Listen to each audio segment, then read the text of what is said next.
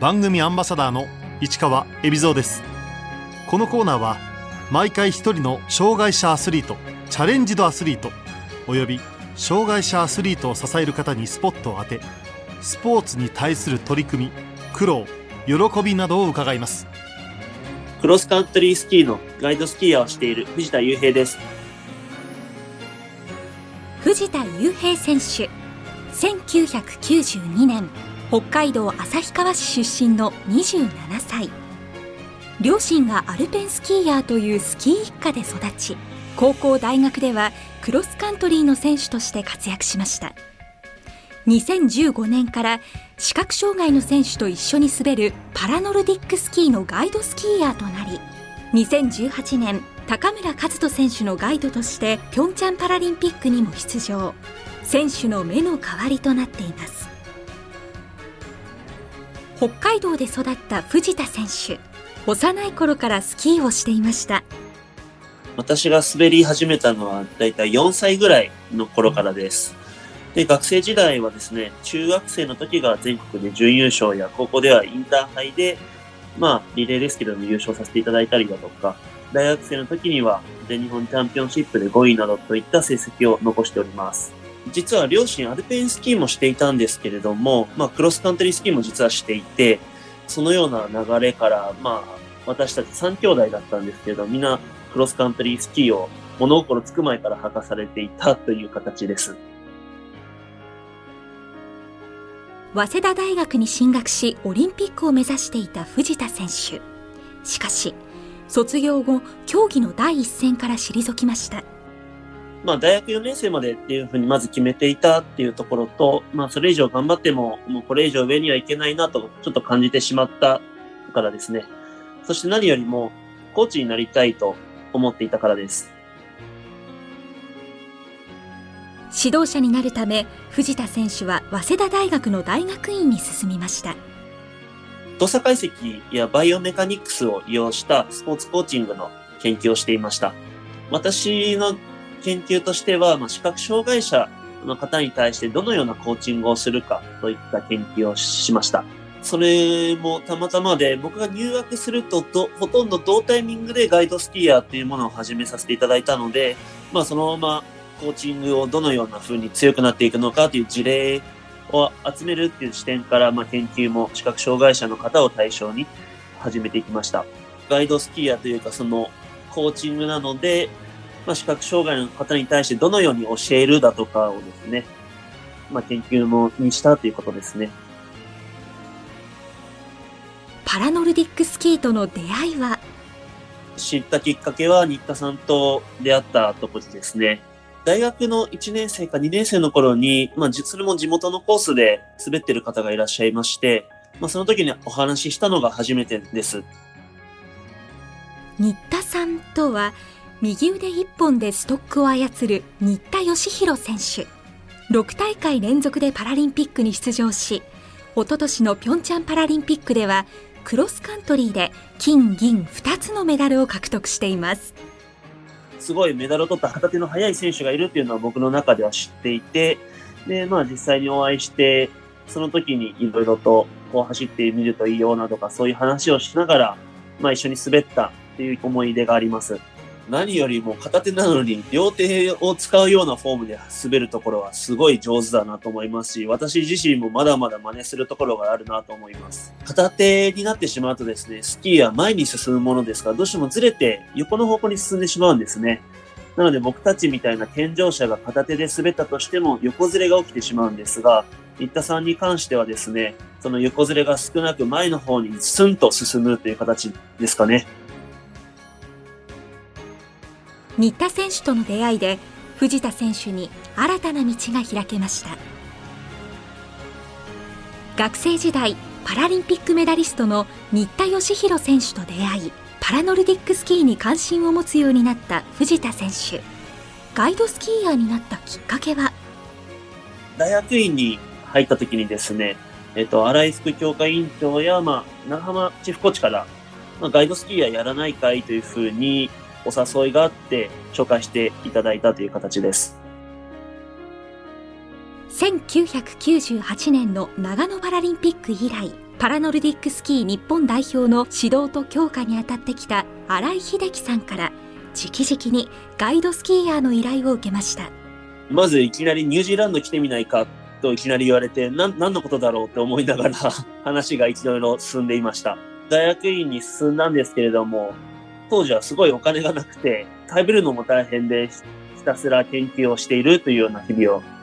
過ごしていました。まさに願ったり叶ったりで、コーチングのまあ勉強もできるし、世界にも行けるし、何よりも、まあ、ご飯ちゃんと食べられるなと思いながら、ありがたいと思って、またとないチャンスだと思って、その話を快諾しました。2015年いきなりニュージーランドへ連れてこられ全く経験のないガイドスキーヤーを任された藤田選手まずガイドスキーヤーはですね、視覚障害のある選手に対して、まあ、その視覚障害の選手の前で声を出しながら一緒に滑走します。でその時にですね、ガイドスピーカーと呼ばれるものがあってですね、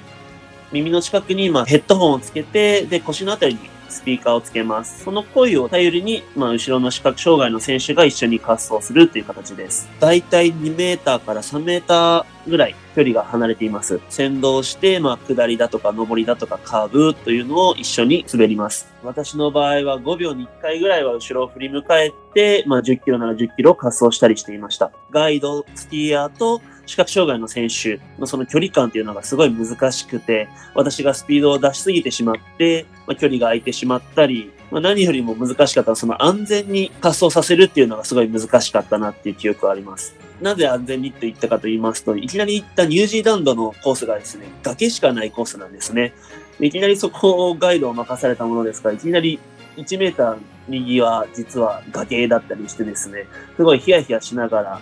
50センチ左に行ってくださいだとか、15メーターで左にカーブしますだとか、そういうのをひたすらもう言い続けていたっていう感じですね。パラノルディックスキーではガイドスキーヤーも選手として登録されますサポートする上で厳しいルールもありますガイドが守らなくてはいけないルールはですね、まず一つは、まあ私は B1 と呼ばれるクラスなので、ガイドスキーヤーが選手から10メートル以内になくてはいけないというルールがあります。まあそれ以外にもですね、まあホールディングと呼ばれる下り坂で視覚障害の選手に対して、ガイドスキーヤーがストックをこう手渡すんですね。それで一緒にこう連なって一緒に滑っていくんですが、その時にガイドスキーヤーが引っ張ってはいけないんですね。アシストをしているということになってしまうので、失格になってしまいます。まあ、その他にもいろんな、まあ、ルールがあるんですけれども、ただ、転倒した際とかにはですね、選手に触れることができて、一緒にこう、立ち上がらせたりとかいうことはできます。藤田選手が最初にガイドを務めたのはピョンチャンパラリンピックでペアを組んだ高村和人選手でした高村選手の障害はですね、網膜色素変性症という障害で、まあ、光や影がわかる程度というふうにお聞きしています。私が聞いているところではスキー歴は2013年から始めたと思います。私と会ったのが2015年ですから、まだ1年半ぐらいっていうことになるんですかね。まず見て思ったのはですね、えっと、目が見えないのによくクロスカントリースキーできるな、すごいなと思ったのが、本当率直な感想です。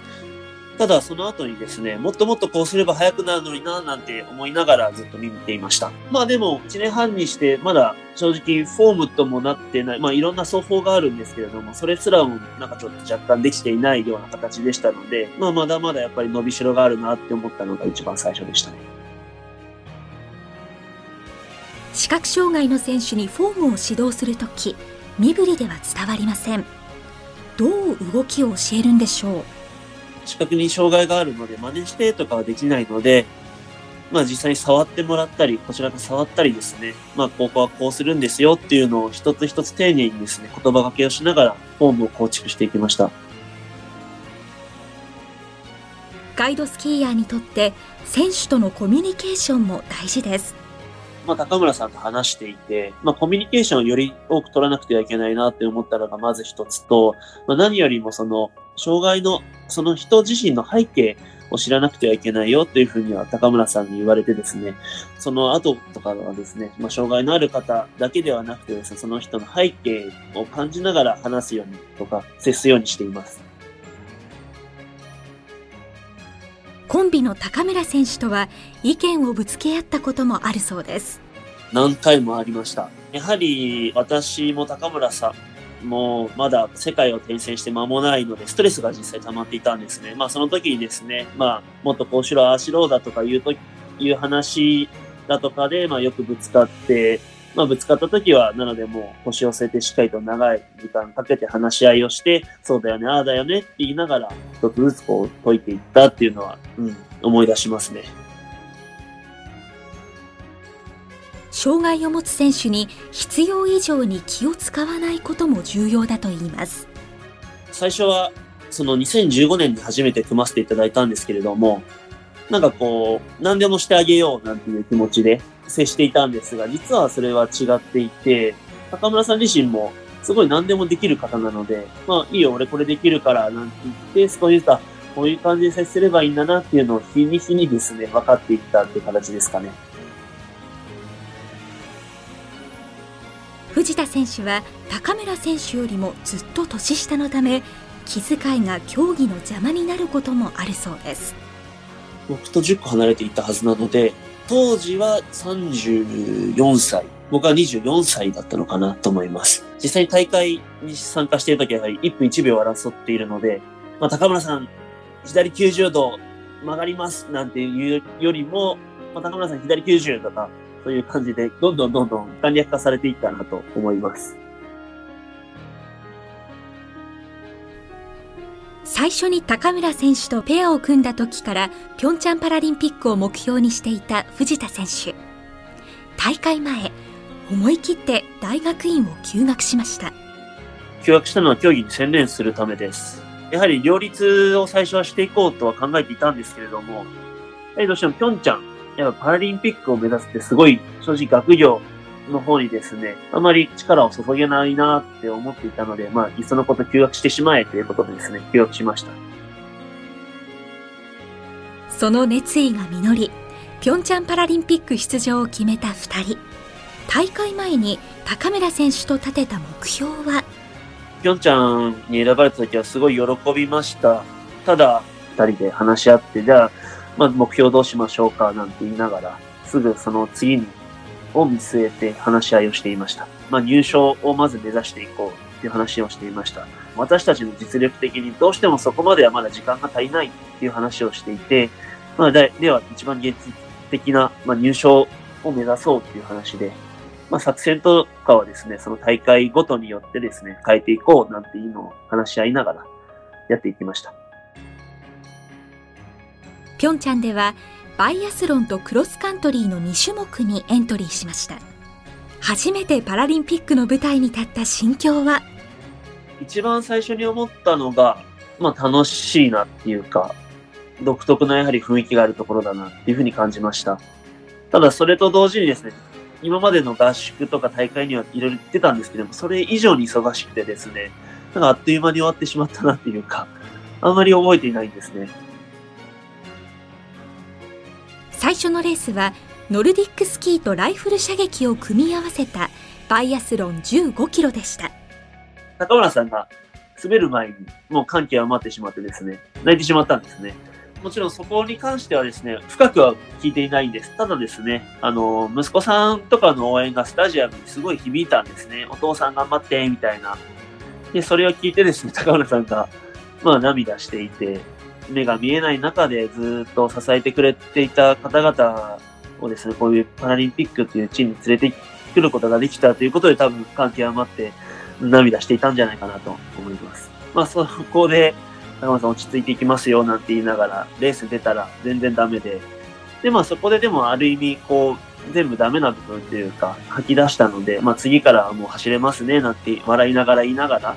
で、最後の10キロ、クラシカルですかね。まあ、出て、まあ、優勝には届きませんでしたけれども、今まで勝てなかった選手に勝ってですね、まあ、11番っていう成績を残したので、大健闘したなっていうか、そういうのは今でも覚えています。そして何よりも、まあ、楽しかったよねっていうのは言いながら、今でも振り返ったりします。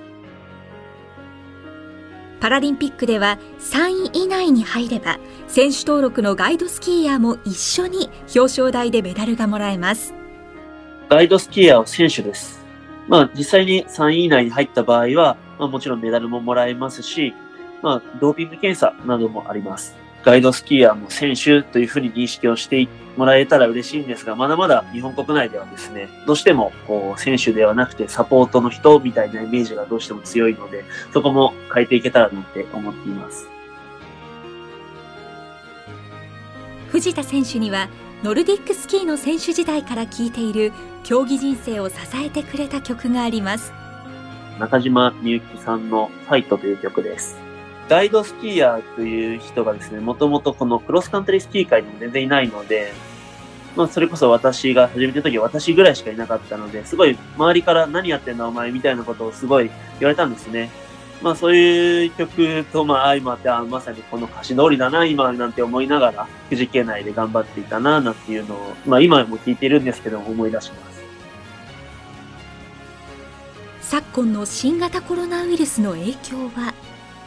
まず直近の影響で言うと、実は3月に世界選手権があったんですけれども、まあ、それが実は大会レースの前日にキャンセルになりました。で、まあ、すぐスウェーデンの方から日本に帰国しまして、で、今も合宿なんかもですね、自粛しているような状況です。まだ、あの、緊急事態宣言とかが出る前、3月の前半でしたので、まあ、やはり検査等はあったんですけれども、まあ、すぐにフライトを準備して、日本に帰国することができて、今はすごいとてもほっとしています。二人では、やはり練習ができません。特にガイドスキーヤーは常に声を出しながら滑りますので、まあ、今は一緒には練習できないような状況です。まあ、離れ離れでもですね、オンラインでですかね、練習したりしています。自分はやることをひたすらやっているという形です、ね。藤田選手は昨年の春、現在所属しているスポーツフィールドに入社。仕事と競技を両立させていますクロスカントリースキーの練習は基本的、まあ、コースじゃなくてもできるんです。っていうのもですね、あの、オフシーズンはやはり雪がないので、まあ、ランニングやウェイトトレーニングといった練習、まあ、それこそ専門的になるんですけれども、ローラースキーというものに乗ってですね、練習します。2時とか3時ぐらいに、まあ、体験させていただいて、まあ、そこから練習をするという形ですね。シーズンになると雪山に行きます。昨シーズン多かったのは北海道の旭川市という、まあ私の、まあ、ホームコースがあるところなんですけれども、そこをまあ拠点にしていました。ガイドスキーヤーとして、そしてスキーヤーとして、藤田選手にこれからの夢を伺いました。やはりパラリンピックでメダルを取る、ガイドスキーヤーとしてパラリンピックに出てメダルを取るという夢です。で、まあ、スキーヤーとしての夢はですね、まあ、私自身がコーチも今、まあ、実際にしていますけれども、選手たちを育成して、まあ、ガイドスキーヤーや、まあ、いろんなスキーヤーにですね、なってですね、まあ、世界に羽ばたいていってくれたらな、なんて思いながら、今も活動しています。パラノルディックスキーの魅力とは？パラノルディックスキーの魅力はですね、まあ、何よりも片手がなかったり、足がなかったりするんですけれども、それを感じさせないダイナミックな走りでですね、まあ、10キロや20キロといったコースを滑走します。視覚障害に限ってはですね、ガイドスキーヤーと視覚に障害のある選手一緒に滑るので、まあ、そのような競技はですね、ノルディックスキーカーにはないので、二人の連携度合いだったりだとか、その下りのホールディングしながら滑っているスピード感なんていうのをですね、すごい楽しいななんて思っていただければなと思います。